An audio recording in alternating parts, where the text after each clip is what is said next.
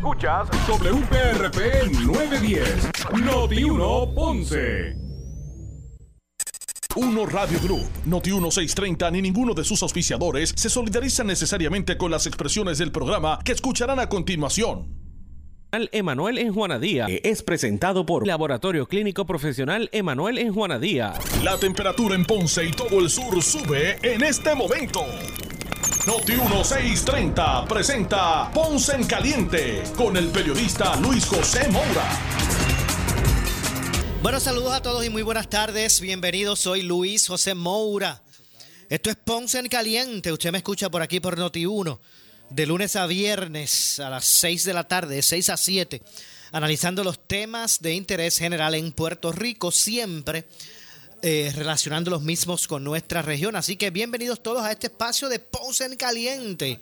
Hoy es jueves, jueves 20, ya hoy es 20, 28 ya, ¿verdad? 28 de abril del año 2022. Así que gracias a todos los que están en sintonía del 910 AM de Noti1, también a los que están sintonizándonos en este momento por la frecuencia FM, por a través del 95.5. Usted también puede escuchar la programación de Noti1.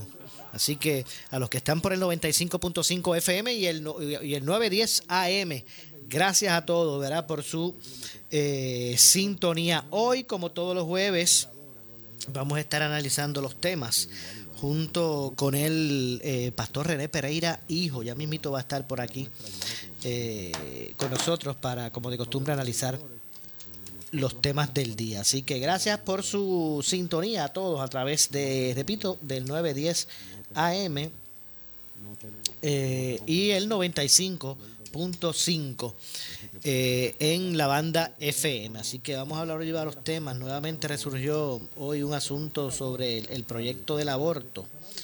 Eh, y voy a arrancar con eso cuando tengamos por aquí al, pastor René Pereira, hijo. Eh, y estaremos ya mismito pasando con él. Este, así que no sé si ya lo tenemos por aquí. no, ah, ok, ya estamos por aquí, claro que sí. Bueno, pues vamos a darle la, bienvenida de inmediato, Pastor René Pereira, hijo. Gracias como siempre por estar con nosotros. Sí, buenas tardes. Saludos y saludos a toda la audiencia. Eh, eh, un abrazo a todos. Eh, Dios te bendiga, Maura. Igualmente, igualmente a, usted, Pastor. Bueno, el, el gobernador Pedro Pierluisi dijo hoy que tomará en cuenta la opinión de los secretarios de Salud y de Justicia sobre el proyecto del Senado 693 que limita el aborto en Puerto Rico luego de las 22 semanas estacionales. Eh, el proyecto del Senado 693 de la autoría de los senadores Joan Rodríguez Bebe y de José Luis Dalmao, también está ahí Rivera Charles, Albert Torres, Ramón Ruiz Nieves, Keren Riquelme, se encuentra en el proceso de vistas públicas en el Senado de Puerto Rico. Para efectos del análisis ¿verdad? Que, haremos ahora. Vamos a escuchar precisamente lo que dijo el gobernador sobre esto. Vamos a escuchar por aquí. Eso está en medio del trámite legislativo. Lo que, he, lo que he visto es que tanto el Departamento de Justicia como el Departamento de Salud han objetado la medida y han hecho señalamientos. Justicia desde el punto de vista constitucional y legal, salud desde el punto de vista médico y clínico y yo voy a estar bien pendiente de todo el trámite. Eh, cuando llegue la medida veré en qué, si me llega, porque hay que ver si esto se aprueba en ambos cuerpos para empezar. Pero aparte de eso, tengo que, tendré que ver en su momento si eso ocurre, su contenido y cuál es la posición de mis agencias. Porque esas dos agencias que tienen jurisdicción sobre este tema, ambas han objetado, han hecho señalamientos. También queda por verse si se atienden algunos de sus señalamientos. Bueno, escucharon lo que dijo el gobernador, bastante parco en esta etapa del juego con relación a, esta, a este proyecto, pero sí reveló que él, cuando eh, eh, ¿verdad? Esté, esté ante su consideración él mismo, como llegue el proyecto, como se apruebe, sí reveló que, él, que, que las opiniones de los secretarios de Salud y Justicia van a ser importantes para la toma de decisión del, primer ejecutivo en términos de, de, ¿verdad? de validar o no la legislación que, que salga de con relación a todo esto. ¿Qué le parece, el pastor? Bueno, Maura, a mí no me extrañaría que el gobernador haya prendido unos cuantos velones y esté por ahí haciendo una, unas plegarias para que no le llegue este proyecto a su escritorio. Porque el gobernador es un gobernador demócrata liberal y eso, ¿verdad? Eh, lo hemos dicho en reiteradas ocasiones. Él sabe que el Partido Demócrata de los Estados Unidos, al cual él responde directamente, es un partido totalmente a favor del aborto. Así que si el gobernador le llega el proyecto 693 aprobado por ambos cuerpos, el gobernador le tiene, tiene un tostón eh, eh, porque sabe por otro lado que la inmensa mayoría del país, incluyendo mucha gente de su propio partido, porque hay una gran cantidad de legisladores de su partido, están a favor del proyecto 693. De hecho, obtuvo un informe positivo con los votos mayoritarios del Partido Nuevo Progresista, incluyendo Tomás Rivera Chad, incluyendo Riquelme y otros legisladores PNP que están ahí. Así que, así que eh, eh, eh, esa es la realidad, Moura. Ya él está, como uno dice, pavimentando el camino, porque ya tanto justicia como salud han dicho que no están a favor de la medida. Así que ya el gobernador está dejando entrever que si él va a escuchar a esos dos, que eh, no nos llamemos engaño, Maura, eh, eh, ellos dos responden al gobernador. O sea, esto es, ya aquí nosotros tenemos pantaloncitos largos para, para no comernos los cuentos que los políticos utilizan para tratar de hacer ver otra cosa. ya el gobernador seguramente ha dado instrucciones y aquí esto ya se perfila una lucha entre estos dos sectores que hay dentro del Partido Progresista, un sector eh, liberal demócrata y un sector conservador republicano. Así que eso es lo que estamos viendo ahí, que es básicamente la misma lucha que se está dando dentro del Partido Popular. Tú sabes que este, este issue en particular, el proyecto C93 y las expresiones que hizo... Detonó una, eh, una, una, detonó ese, ese issue dentro del PPD, detonó una, una, una guerra campal bueno, estuvo a punto de perder la presidencia, ¿verdad? De, así que eh, eh, esa es la situación que se está dando. Eh, la excusa de que este es un proyecto que no cumple con, la, con los elementos constitucionales es desafortunado, Moura, que el secretario de Justicia diga una, una barrabasada como esa, porque si él se ha leído las decisiones de la Corte Suprema de Roe versus Wade en el 73 y Planet Parenthood versus Casey de 1992, y Pueblo versus Duarte, que esa es la del Tribunal Supremo de Puerto Rico en 1980, esas tres medidas reconocen unas limitaciones al asunto del aborto. O sea, eh, este proyecto eh, de las 22 semanas cae precisamente dentro del margen constitucional. Por eso obtuvo el aval de los tres. de, es un proyecto tripartita, Proyecto Dignidad, Partido Popular y Partido Progresista. Así que, que, eh, ¿de qué estamos hablando? Pero yo quiero decirle, Maura, y quiero decirlo a través de este, de este programa, que yo sé que lo escucha mucha gente, y yo sé que la información le va a llegar de alguna manera ya al Palacio de Santa Catalina, donde créame, el gobernador. Créame que le va a llegar. Y que, y que le va a llegar a los legisladores. Nosotros, el pueblo que mayoritariamente defiende la vida, defiende al que no tiene voz para defenderse que mayoritariamente rechaza el aborto, va a estar bien pendiente y vamos a estar, incluyendo este servidor, bien pendiente a qué cada legislador va a hacer con respecto a este proyecto.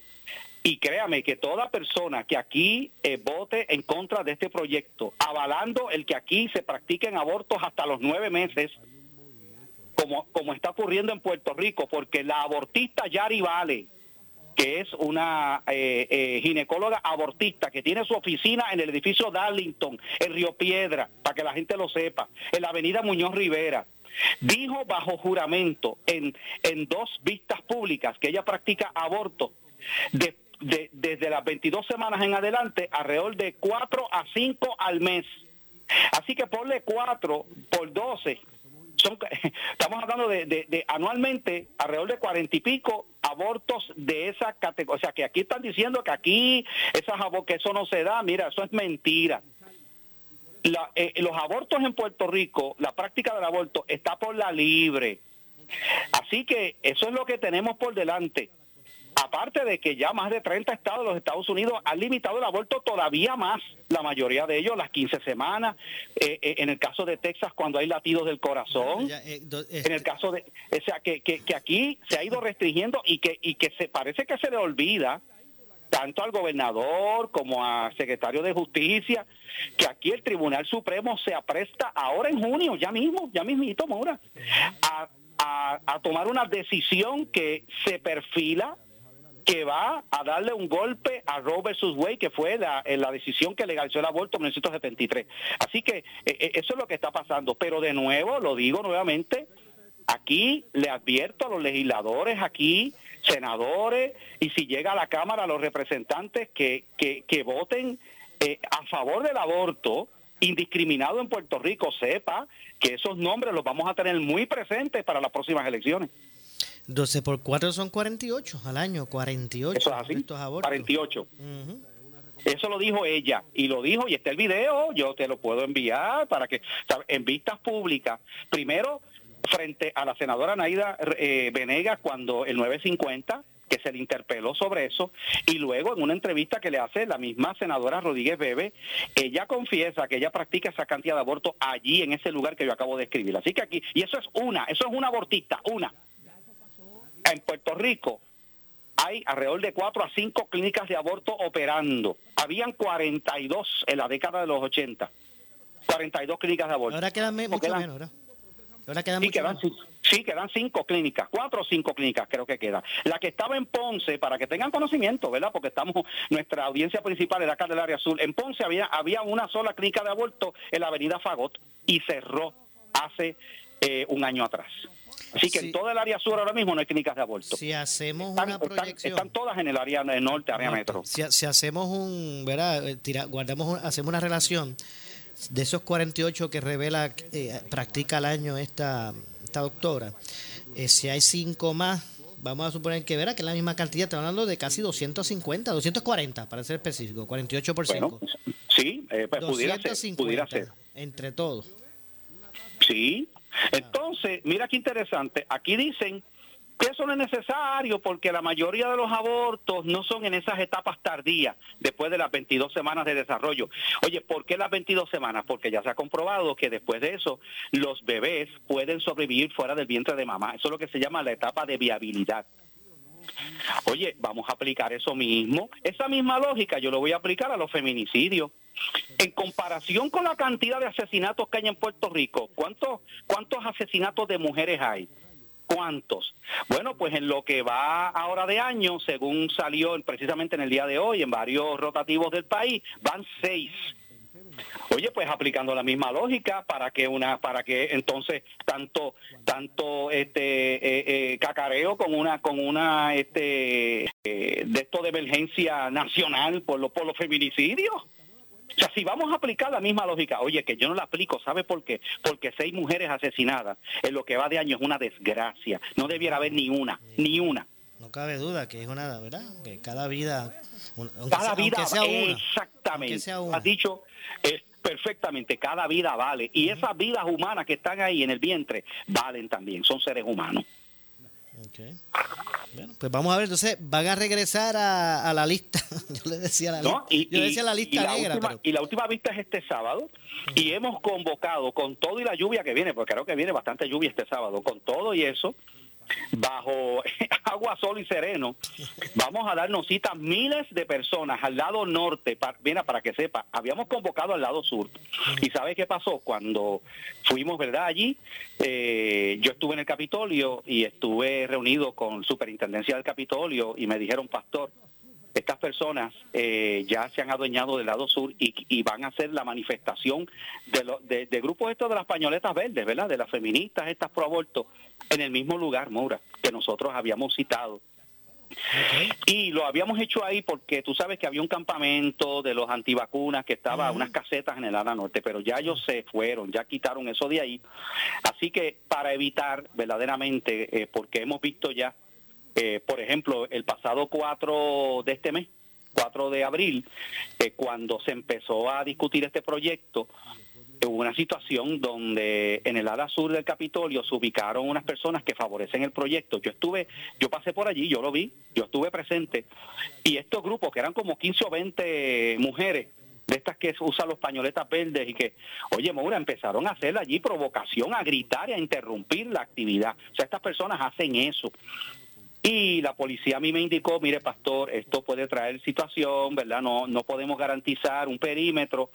Así que nos sugirieron y nosotros verdaderamente queriendo, ¿verdad? Y, y, créeme, Maura, ellas tienen, estos grupos que están en contra de la medida, yo les reconozco el derecho a su libre expresión y expresarse. Lo que no les reconozco es que, que, quieran entorpecer y que quieran provocar, ¿verdad? A los que a, a, a, los que no, a los que están en otra postura diferente. Así que nosotros decidimos entonces mover la, la concentración okay. es desde las 9 de la mañana este sábado al ala norte. Yo espero que se queden allí tranquilitas protestando allí en el área sur del Capitolio y, y, y, nos dejen a nosotros acá hacer nuestra manifestación en el ala norte. Claro, es, lo, es lo menos que debemos esperar, que haya civismo, ¿verdad? Que haya espacio claro. para, para todas las, las, opiniones, pero de eh, con, ¿verdad? Con, con, con civismo en ese sentido. Yo espero que sí, pero la experiencia, de una vez te digo, que a estas personas les gusta provocar y les gusta interrumpir, ¿verdad? Y claro, nosotros no caemos en esas trampas, tenemos instrucciones de que no vamos a estar contestando insultos, ni vamos a estar, ¿verdad? Este, en ese tipo de cosas, vamos a llevar nuestro mensaje. Allí Celinés va a estar interpretando varias, varias canciones allí, que, ha sido invitada y el sacerdote Carlos Pérez y otros líderes conocidos, Carlos Sánchez de Provida, yo voy a hacer, ¿verdad?, también mi, mi, mi participación. Así que vamos a ver varios líderes allí haciendo expresiones en la norte del Capitolio, este, porque este sábado es el último día de vistas públicas y precisamente es el cierre de las vistas públicas y en, eh, eh, precisamente este sábado pues van a haber varios deponentes que son de los que de los grupos pro vida verdad que, que favorecen esta medida. Bueno vamos a ver entonces lo que ocurre. No deja de ser verdad una un derecho que tienen las partes de, de, de expresarse. Eh, y la democracia provee eso precisamente. Claro. Que, que la gente pues pueda no le debe molestar a nadie que. Que, se vayan a manifestar los grupos, pero vuelvo y digo, de verdad exhortando a que haya civismo y que se sea tolerante. Con lo. Y mira, Maura, cuando se estaba discutiendo hace unos años atrás el 950, que fue el primer proyecto que se trató de aprobar para limitar el aborto, que era de la senadora Naida Venega, y que hubo unas vistas públicas en el, en el salón de audiencias del edificio Baltasar Corral del Río. Yo estuve allí y estas personas, estas feministas de género, que son unas mujeres sumamente violentas, la hemos visto en acción ahora, aquí han habido ya incidentes incluso con la policía. Eh, tuvimos que darle protección al sacerdote Carlos Pérez porque trataron de agredirlo en plena vista pública. Yo estaba allí. Así que, eh, eh, ¿verdad? Yo pido que, que haya respeto, que, que así como nosotros reconocemos el derecho que tienen ellas, ¿verdad? O ellos, porque pueden haber varones también allí, a estar en contra del proyecto y tener su, ¿verdad? Su, su expresión pública, que como tú muy bien dices, en una sociedad democrática se nos garantiza ese derecho. Oye, pero también los derechos del otro que no piensa como tú tienen que ser respetados. Definitivo, definitivamente. Vamos a ver. Vamos a ver lo que ocurre. Entonces regresa la lista negra, digo, no digo la lista negra de broma, pero regresa el, la, la, lista. Sí, de... sí, sí, no, este, vamos a ver, vamos a ver porque va a haber una votación una vez haya vistas públicas y ahí vamos a saber quién es quién. Eh, ya hay algunos legisladores que, que, que, aprobaron esta medida, que están como tambaleándose. Eh, yo espero que se mantengan firmes. Eh, especialmente en el Partido Popular están recibiendo una presión bien grande. Eh, pero yo sé que, por ejemplo, Ramoncito Ruiz, senador de Ponce, con el cual he hablado, está bien firme, bien claro. Igualmente el senador Albert Torres, del distrito de, que es popular, ¿verdad? Del distrito de, de Guayama. ¿Y Ramón, Ramón eh, Ruiz también? Sí, este, eh, ha, ha, sido bien claro en esto. Eh, ya eh, la, la, vicepresidenta Mariali del Senado, Mariali, Mariali González, ella, vicepresidenta. González. Mariali González. Eh, Mariali González ha dicho que ella va a favorecer este proyecto también. Así que nada, yo creo que, que cuenta con votos del Partido Popular, igual que con votos del Partido Progresista, eh, por supuesto, eh, vamos a esperar los votos en contra de María de Lourdes, Santiago del PIB, de Ana Irma Rivera Lacén, de, de, senadora, que sabemos, ¿verdad? Que, que, y, de, y de Rafael Bernabe, que sabemos dónde están. Y ya ha dicho también el mismo Vargas Vidot, senador independiente, que va a votar en contra de la medida. Así que no, no, no nos extraña, a mí eso no me extraña. Bueno, ellos han mostrado, ¿verdad? Su, eh, eh, su, dónde están parados en, en sentido de, sí. de, esos temas en, en, el, en, el, en el pasado. Eh, así que es algo que, Que- sabemos, no, exacto, sorpresa sería que dijera que van a votar a favor del proyecto, ¿verdad? Exactamente. Bueno, pues vamos a ver lo que ocurre con relación a eso y que y cómo va a ser atendido. Pero a los proponentes de la medida debe ser preocupante lo que di- para usted, para los proponentes, lo que dijo el gobernador hoy, que él pues va a hacerle, ¿verdad? va a tomar en consideración lo que piense Justicia y Salud sobre este tema antes del actuar, eh, porque estas dos estas dos agencias pues han, se han expresado en contra de, Por, de por la eso, medida. sí, eh, por eso dije al principio que el gobernador está rezando para que no le llegue la, la medida. prendiendo velones. Está prendiendo velones. Este. Siempre en un velón. Pero te voy a decir por qué. Mira, eh, y, y, y, y lo digo aquí eh, hoy, ¿verdad? Que, que estamos a 28 de abril del año 2022. Si, Pierluisi, si esto le llega a Pierluisi y Pierluisi le vota en contra o la veta, o sea, le vota no, porque no, la veta, veta el, ¿verdad? No la firma, acaba, acabará en ese momento de firmar su defunción política. Escúchelo bien, se liquidó políticamente. Oye, porque Pierluisi ganó por una pluralidad de votos.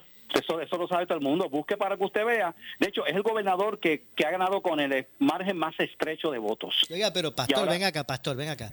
Por, por- Dígame. por qué usted piensa que, ¿verdad? Que eh, estos electores, estos ciudadanos identificados con, con lo- las organizaciones de bases de fe, ¿verdad? Eh, tienen ese poder de, de bajar o tumbar al gobernante. ¿Por qué usted piensa eso? Bueno, porque sí, porque ahí están los números. Porque, oye, pero ¿por qué tú crees que el Partido No Progresista está temblando y están buscando la manera de tratar de recuperar esa gran cantidad de votos que se fueron con un proyecto de dignidad? ¿Sabe qué? Si Pierluisi no firma esta avenida, el éxodo de los poquitos conservadores pro familia, muchos de ellos creyentes que quedan en el PNP, se van a ir Ah, ah, o sea, eh, eh, si se dijera que Pierluisi ganó por un estrecho margen, pues él pues, se puede dar el lujo de perder 15, 20, 30 mil votos. Moura, en este momento, ¿sabe? Eh, eh, di- 10 mil, 15 mil votos, 20 mil, y yo quiero, y yo creo que pudiera ser mucho más. Que, que voten, que no le den el voto a él, sencillamente se acabó. O sea, eh, ahí están los números, ellos han hecho los cálculos.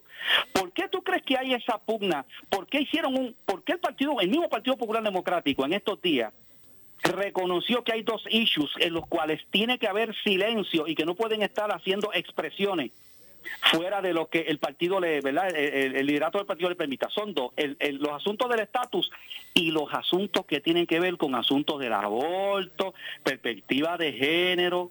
¿Por qué? Porque ya ellos saben que hay un sector conservador que despertó, el que no se haya dado cuenta de eso a estas alturas del juego, hay un sector conservador que despertó y que está activo políticamente y que cada vez va a decidir más elecciones en Puerto Rico. No cabe duda que el sector ¿verdad? conservador, de base de fe, pro familia, eh, ha comenzado ¿verdad? a reclamar su espacio en la sociedad y, y se ha formado y ha formado ah, ¿verdad? o ha pasado a ser parte de, de lo que son esos players, ¿verdad? En, en esto, en eso, eso no cabe duda y, y, y continúan. No sé si es, en- no sé si es que están, en, no sé si es que están en crecimiento o es que realmente lo que han hecho es despertar, ¿verdad? Salir es como que eh, empoderarse y, salir a defender su, ¿verdad? Su, su, eh, sus preceptos. Yo creo que yo creo que no es que haya crecido, yo creo que siempre estuvieron ahí. Pero qué pasaba antes, verdad que lo digo. Llevo muchos años como pastor, eh, desde los 11 años estoy en los caminos del Señor, conozco a, la- a ese pueblo cristiano tan diverso. Pero por lo general los el sector religioso pues mira, votaba por, eh, eh, en, en cua- cuando llegaban las elecciones, cada cual votaba por asuntos que eran ma- mayoritariamente políticos, y como tú tienes en las iglesias estadistas, tú tienes en las iglesias estadolibristas, tú tienes, en la- o sea, porque eso no era un issue que, que, que se, ¿verdad? Que, que afectaba realmente los asuntos de fe, pero eso cambió. ¿Y cuándo cambió, Moura? Para, para, ¿verdad? Porque yo creo que esto es importante hacer un análisis. Esto cambió con Sila María Calderón. Cuando llega al poder, Sila María Calderón, ella es la primera gobernadora que empieza a meterse en estos issues y empieza a favorecer los asuntos que tienen que ver con el matrimonio gay, con estas cuestiones. Eh, ella fue la que empezó, porque si tú recordaras antes de eso, cuando tú veías a Hernández Colón, cuando tú veías a Romero Barceló, cuando tú veías a Rosselló Padre, la década de los 90, estos eran issues que no estaban ni siquiera presentes. Oye, pero cuando tú ves en unas elecciones pasadas que hubo dos debates aquí de los candidatos a la gobernación donde el issue predominante no fue salud, no fue educación, no fue seguridad, ¿cuál fue? ¿Cuál fue? El de la, el de la perspectiva de género, la enseñanza de perspectiva de género en las escuelas. Issue que le costó la derrota a Charlie Delgado Altieri. Se supone que el PNP no hubiera ganado las pasadas elecciones después del verano de 2019, Moura después de una debacle como esa. Pero ¿qué pasó? Charlie Delgado, bueno, ya todo el mundo sabe que tuvo la oportunidad de asumir una postura conservadora y después se echó hacia atrás, demostró debilidad. Oye, ¿y eso le costó las elecciones? Eh, yo, yo, yo, ese es el análisis, ¿verdad?, que, que, que uno hace de todo esto y yo creo que ese sector creyente, no cabe duda que despertó y se ha dado cuenta que hay unos issues, unos asuntos particulares que se están discutiendo todo el tiempo, que afectan nuestras posturas cristianas y que, y que ya es hora de que nuestra voz, que es una voz mayoritaria en Puerto Rico, se escuche y que no, y, entonces cada vez se ha creado esa, podemos decir, ¿verdad? Esa conciencia de que yo tengo que elegir candidatos que sean afines con los valores que yo sostengo porque mis valores cristianos no se limitan al templo. esos, esos valores y principios me acompañan en cada aspecto de mi vida. Entonces, eso ya, eso ya ha penetrado en la conciencia de ese sector tan grande. Y, cuando tú ves unas encuestas, el Noti1, que ha hecho sus encuestas, jugando pelota dura, el, Nuevo Día, eh, eh, eh, el vocero, tú te das cuenta que cuando se cuando cuando se hacen eh, eh, sondeos de la opinión pública, noticentro, sobre ideología de género, sobre el aborto, oye, más del 80% de la gente es conservadora. O sea, Puerto Rico, parece que mucha gente, ¿verdad? Todavía como que no realiza. Puerto Rico es un país predominantemente conservador. Conservador. Entonces, eso Contrasta, por supuesto, con una cantidad de medios de prensa que son liberales. ¿Eh? Mira, Moura, aquí hemos visto una campaña en muchos medios aquí, mayormente periodísticos, donde eso ha sido constantemente una demonización de estos proyectos que son proyectos, ¿verdad?, este, eh, de, eh, eh, en contra de ideología de género. Eso es lo que hemos visto y yo creo que, que, ese gran contraste es claramente visible en Puerto Rico. Y me parece que, que, sí, que temas como el aborto, temas como la pena de muerte, eh, muestran precisamente eso que usted dice, ¿verdad? De ese, de ese sector eh, mayoritariamente eh, conservador. si eso ha cambiado, pues lo veremos pronto, ¿verdad? A la, medida que, que, siga, que sigan, ¿verdad? Que se desarrollen los eventos, los eventos políticos, ya la gente quiso que, que ¿verdad? Que personas eh, que piensan de esa forma, pues también formaran parte de nuestra Asamblea Legislativa. O sea, eligió candidatos de base de fe, que así se identificaron a través del proyecto Dignidad. Así que no cabe duda que también se han convertido en, también en, en, poder decisional en cuanto a estos, a estos asuntos. Claro, claro, claro. Y ellos lo reconocen, Maura. Mira, eh, el, el eh, Carmelo Río, Carmelo Río creo que es, eh, ¿cuál es la posición que él tiene? No en el Senado, sino en el partido. Él tiene una posición. Carmelo es el, secretario general. Ah, perfecto. El secretario general del PNP, Carmelo Río, reconoció y dijo públicamente, solo recogieron los medios, y, hasta Noti1 lo reseñó aquí, y yo creo que se, hasta se discutió en varios foros de análisis de Noti1 630, de que el PNP tiene una profunda preocupación por lo que ha pasado con esto y está buscando recapturar nuevamente esos votantes. Pero ¿sabe qué? No lo está o sea, eh, eh, van por mal camino. van por mal camino. De hecho, si, eso, es lo que quieren hacer, y para empezar, van, van, a, van a colgar el, el, proyecto y el gobernador ya está diciendo que, que no está favoreciendo este proyecto, que es un proyecto tan importante de gente de su partido que lo está apoyando. ¿Ok? Pues yo creo, yo creo que ya se están echando la soga al cuello. Pues a Carmelo Ríos, junto al ex gobernador Alejandro García Padilla y, al, y Alex Delgado, los escuchan de lunes a viernes por Sí, aquí por sí, Noti1 yo, yo, yo lo escucho. a las 9 de la mañana, eh, sin miedo. Así es, así es. Bueno, eh, eh, yo, yo tengo ya que hacer la pausa. Al regreso, eh, el pastor René Pereira, eh, hijo, vamos a hablar de del tema de la equidad. No se va a etiquetar. Hoy el gobernador insistió en que no se va a etiquetar la enseñanza de equidad de género, de género en las escuelas públicas. Luego de la pausa explicamos, ¿verdad?, de qué es lo que se trata esta situación y este y por qué es que el gobernador se refiere a esto. Así que hacemos la pausa, regresamos con más. Soy Luis José Moura. Esto es Ponce en Caliente, hoy jueves, los jueves junto con el pastor René Pereira Hijo, analizando los temas de interés general en Puerto Rico. Así que hacemos la pausa y regresamos. En breve le echamos más leña al fuego en Ponce en Caliente por Notiuno 910. Si vives en la zona metropolitana y quieres escucharnos de forma clara, precisa y como ninguna otra estación de noticias, sintonízanos en el 94.3 FM. Noticias, tránsito, las condiciones del tiempo, entretenimiento, deportes, todo en una estación en FM. Sintoniza ahora y siente la diferencia. Noti 1630 en el 630 AM de tu radio y también en el 94.3 FM, la estación de Normando en la mañana. Puerto Rico, salvemos nuestra industria lechera. Esta representa un 40% de nuestra actividad económica en el sector agrícola y asegura cerca de 16 mil empleos. Sin embargo, el gobierno no ha cumplido con la Ley 34 y el Reglamento 12 que regula los precios de la leche. Esto trae consecuencias económicas insostenibles. Es urgente que el gobierno cumpla con la ley para garantizar nuestra leche fresca. Un mensaje de Suiza Dairy.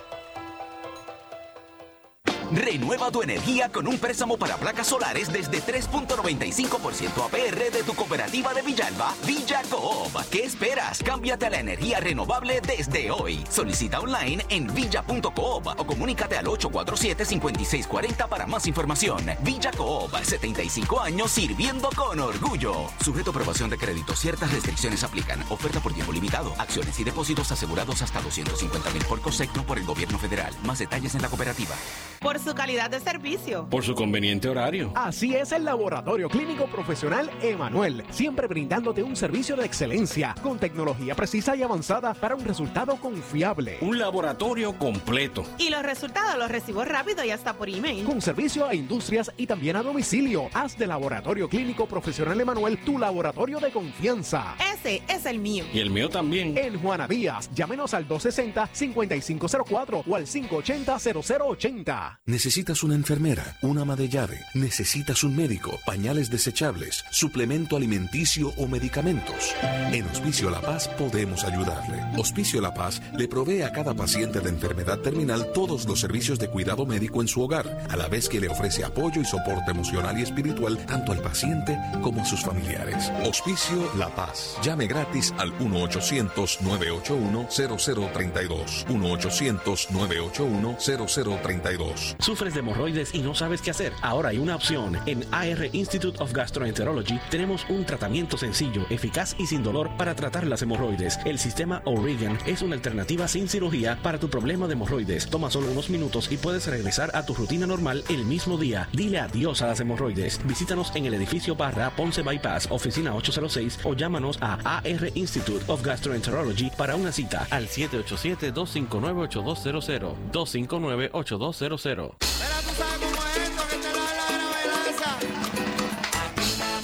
Te quiero a ti nada más, a ti nada más te quiero poingar.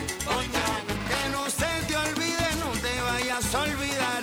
Márcalo, márcalo, yo quiero. Anda, muchacho. Te quiero a ti nada más. Márcalo sin miedo.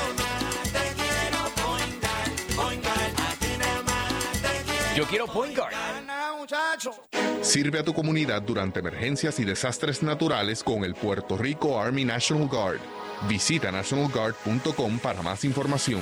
Un auspicio del Puerto Rico Army National Guard, la Asociación de Radiodifusores y esta emisora. Pura Energía tiene una oferta que no puedes dejar pasar. Obtén tu sistema de energía solar con cero pronto. Garantía de 25 años e instalación incluida. Pura Energía. 1-800-981-8071. Este segmento es traído a ti por Puerto Rico Home Insurance, que anualmente te devuelve 20% de tu póliza de seguro Hazard. Cambiar no tiene costo. Llama hoy 474-4444. Ese 20% te pertenece. Somos Noti 1630. Noti 1630. Primera fiscalizando.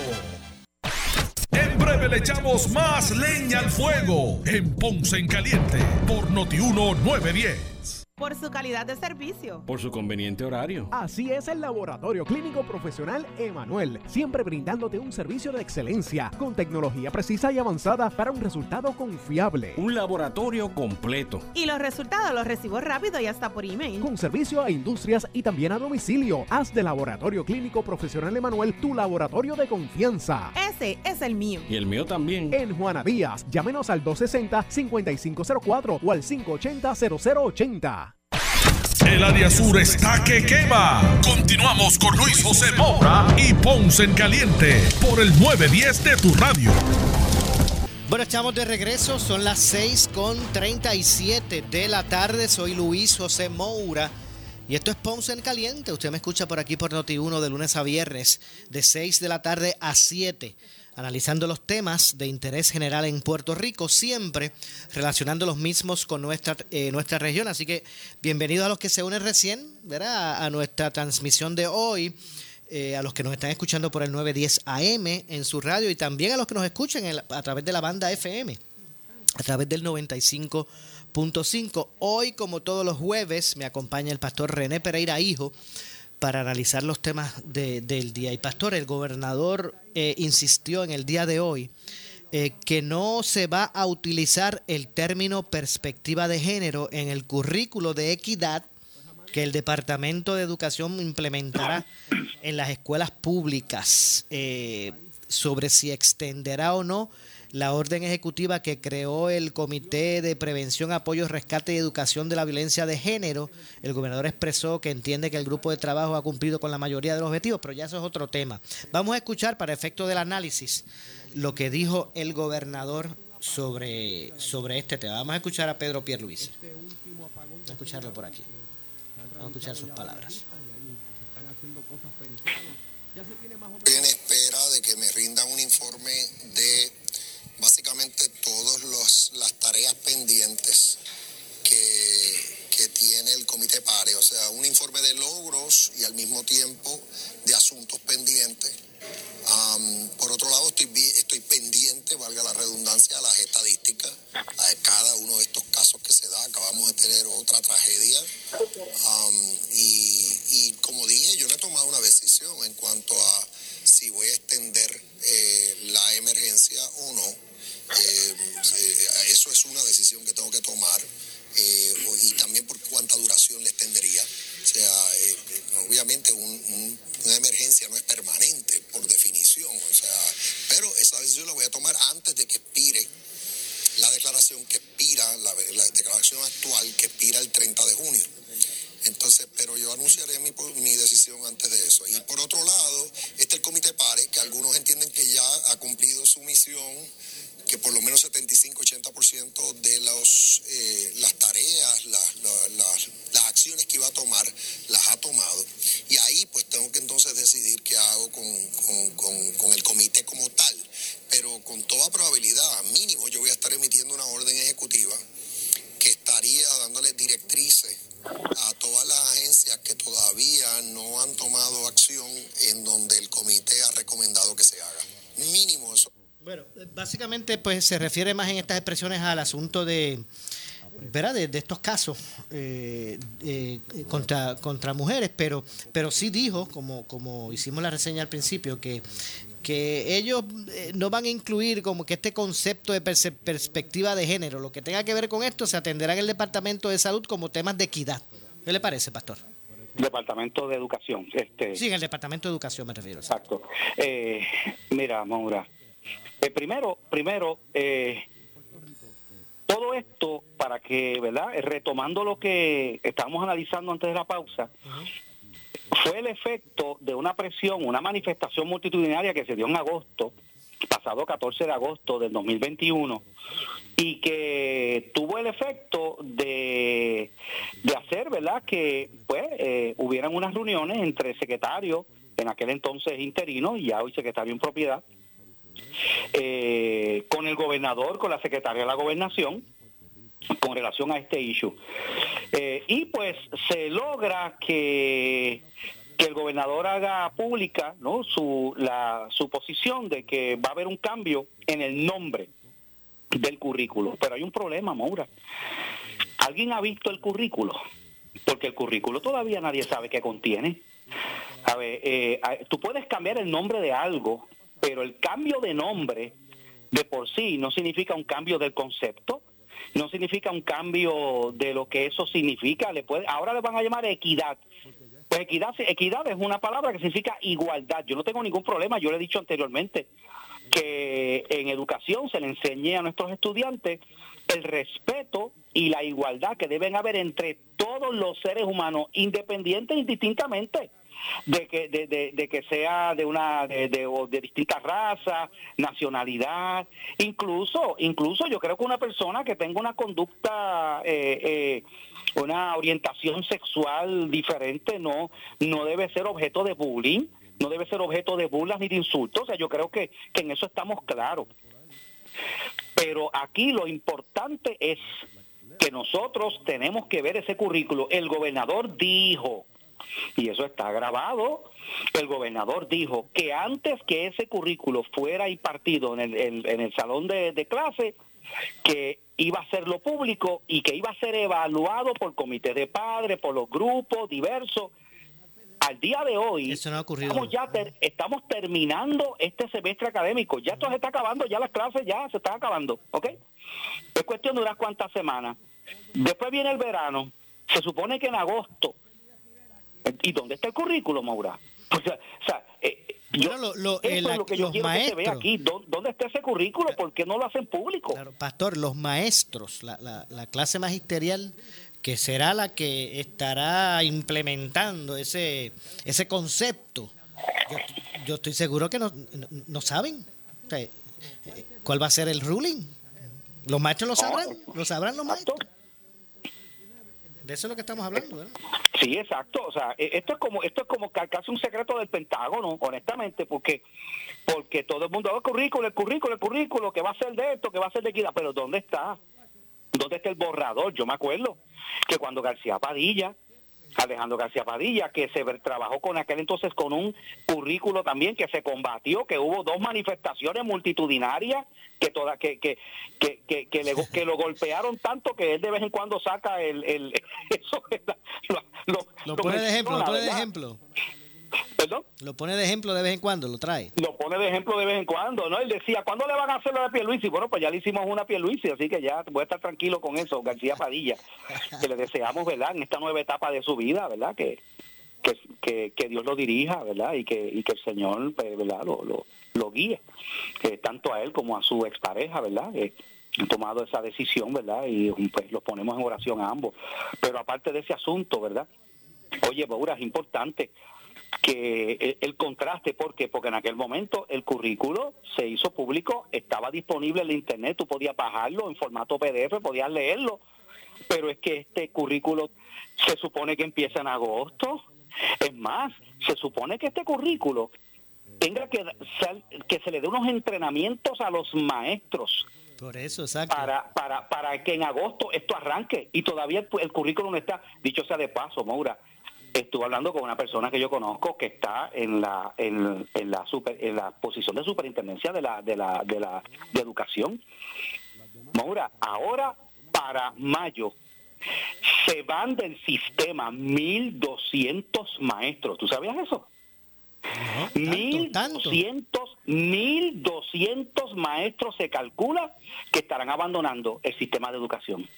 ¿Y cuál, por qué razón, pastor? Bueno, porque se van a coger a retiro temprano, porque se van del sistema. Ok. Es porque se retiran. Sí, o sea, se van a retiro, este, otros, eh, otros renuncian O sea, nos estamos quedando sin, pues ya vivimos sin policía, pero, pero o sea, nos estamos quedando sin maestros ahora mismo. Nos estamos ¿Sabes lo quedando, que son nos estamos quedando 1.200 sin maestros. maestros? Nos estamos quedando sin maestros, sin policías, sin médicos. Sin médicos, sin especialistas, sí. Esto es una crisis seria. De, de hecho, pastor, yo lo que yo sí tengo, yo sé que usted lo tiene, es más, yo creo que esto me lo envió usted mismo. Yo lo que sí tengo es la carta circular. La que la de la que salió para marzo de este mismo año y que habla sobre la política pública de integración transversal. Ese, ese tema de la equidad y el respeto entre todos los seres humanos. Esa, esa, esa, esa carta circular yo sí la tengo y eso existe. Pero el currículo per se es lo que yo no... Claro, claro, la carta circular que lo que dice es que va a haber un currículo y que el currículo va a ser de esto, de esto, otro, eso está. Pero, pero ¿sabes qué? Si algo yo he aprendido en todo este tiempo es que yo no confío en los políticos en Puerto Rico. Te lo digo con toda la franqueza.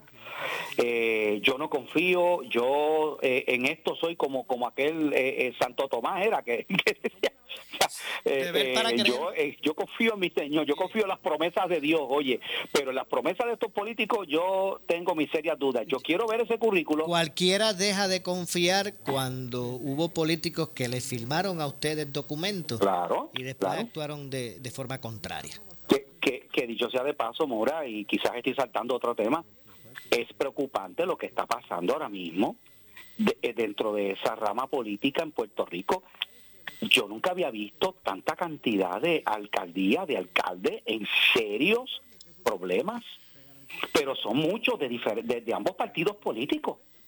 Entonces, entonces cuando el país ve eso, el problema de la corrupción, el problema de los sobornos, el problema de la venta de influencia, eso es algo que, que está demostrando una podredumbre verdaderamente extendida, una gangrena de corrupción que verdaderamente levanta preocupaciones, Moura.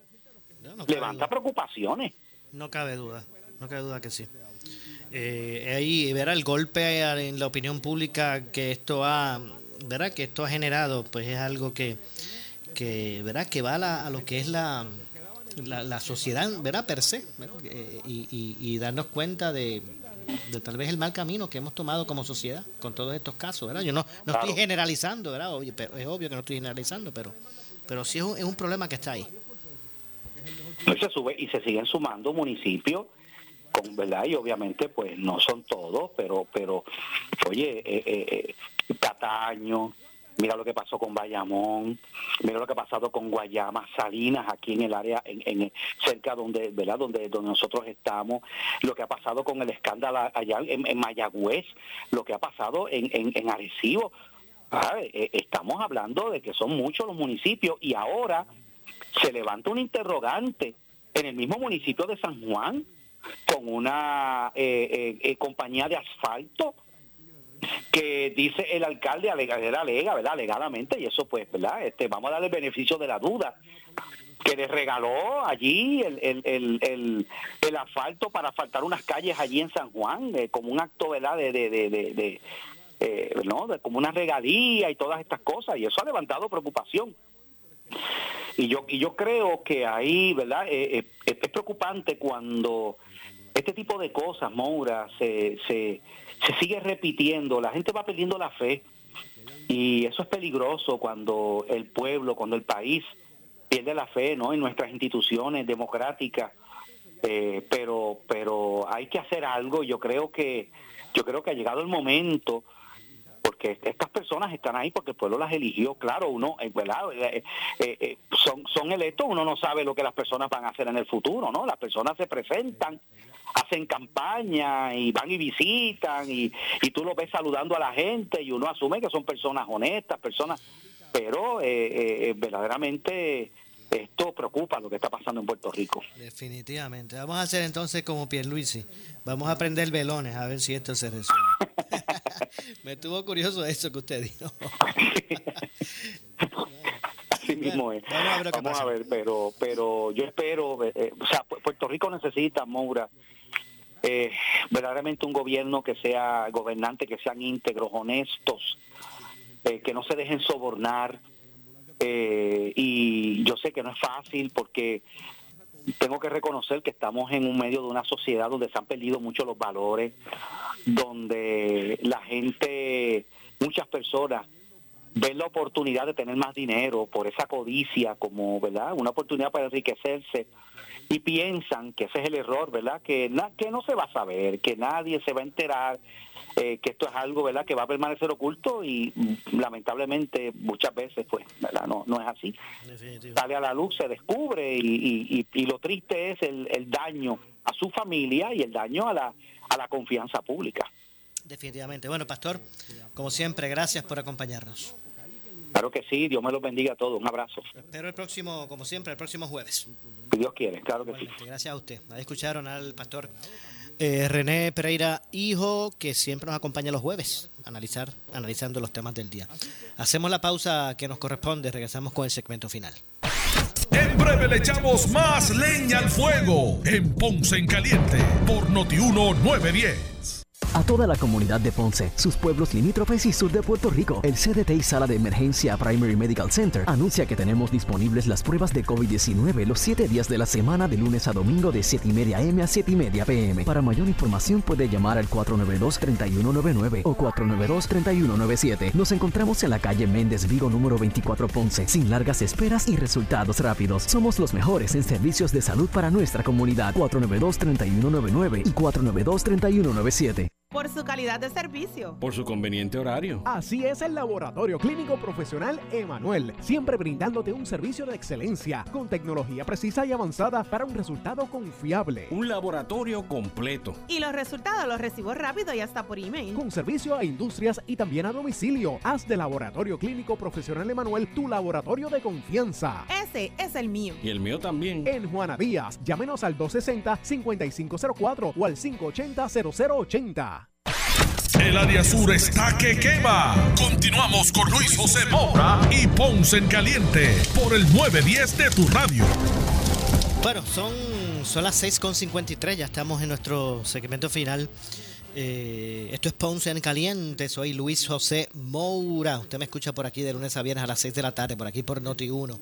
Eh, finalmente, antes de, de despedirnos, el gobernador se expresó en términos si va a extender o no la orden ejecutiva que creó el Comité de Prevención, Apoyo, Rescate y Educación de la Violencia de Género, el, grupo PARE. Eh, vamos a escuchar lo que dijo el gobernador sobre, ese, sobre este asunto. Escuchemos. Estoy en espera de que me rindan un informe de básicamente todas las tareas pendientes que, que tiene el Comité PARE, o sea, un informe de logros y al mismo tiempo de asuntos pendientes. Por otro lado, estoy, estoy pendiente, valga la redundancia, a las estadísticas, a cada uno de estos casos que se da. Acabamos de tener otra tragedia. Y, como dije, yo no he tomado una decisión en cuanto a si voy a extender eh, la emergencia o no. Eh, eh, eso es una decisión que tengo que tomar eh, y también por cuánta duración le extendería. Sea, eh, eh, obviamente un- un- una emergencia no es permanente por definición, o sea, pero esa decisión la voy a tomar antes de que expire la declaración que expira, la, la declaración actual que expira el 30 de junio.